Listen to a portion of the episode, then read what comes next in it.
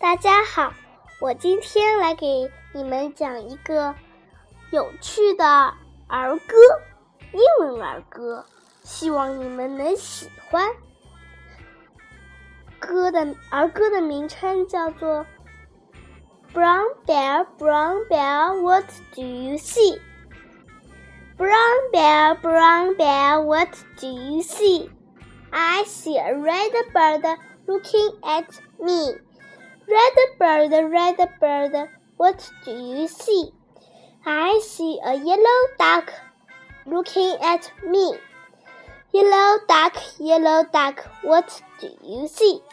I see a, a blue house looking at me. Blue house, blue house, what do you see?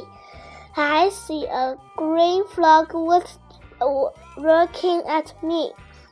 Gra green frog, green frog, what do you see? I see a purple cat looking at me.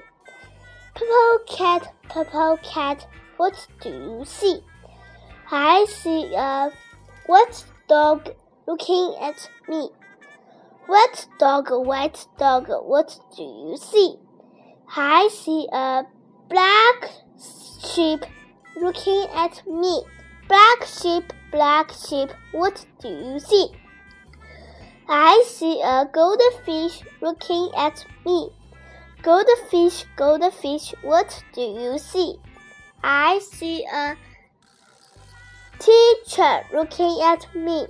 Teacher, teacher, what do you see? I see a children looking at me. Children, children, what do you see? I see, a we see a brown bear, a red bird, a yellow duck, a blue horse, a green frog, a purple cat, a white dog, a black sheep, a goldfish, and a teacher looking at us. That's what we see.